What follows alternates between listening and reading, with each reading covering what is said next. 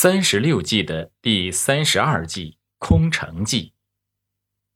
公元二百二十七年，诸葛亮首次出兵北伐，攻打魏国。但是没多久，由于诸葛亮错用先锋马谡，而痛失了战略要地街亭。诸葛亮失去了攻打魏军的主动权，只能撤兵退回汉中。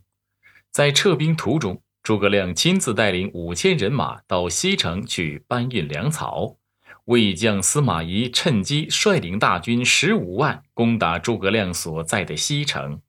此时，诸葛亮所带的五千人马已有一半运粮草先走了，只剩下两千五百人在城中，无法和魏军对抗。诸葛亮传令，将金旗全部藏起。军士各守岗位，不得高声言语，不得随便出入。大开四门，每门判二十名军士，扮成百姓洒扫街道。一切都安排好后，诸葛亮带着两个小童来到城楼上焚香抚琴。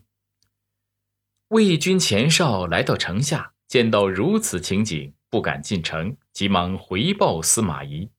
司马懿不信，骑马上前向城楼望去，只见诸葛亮端坐在城楼之上，悠闲自得的抚琴。城门内外的百姓都在低头打扫街道，一点儿也不慌张。司马懿顿时起了疑心，忙走到军中，让后军改为前军向北撤退。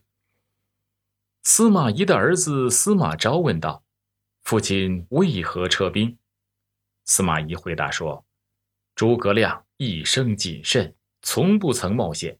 今天城门大开，必有伏兵。我要是攻城，就中他的计了。”说完，司马懿下令撤军。空城计是指在我方军力空虚、无兵出城与敌方对抗的情况下，我方还故意把空虚的样子显示在敌人面前。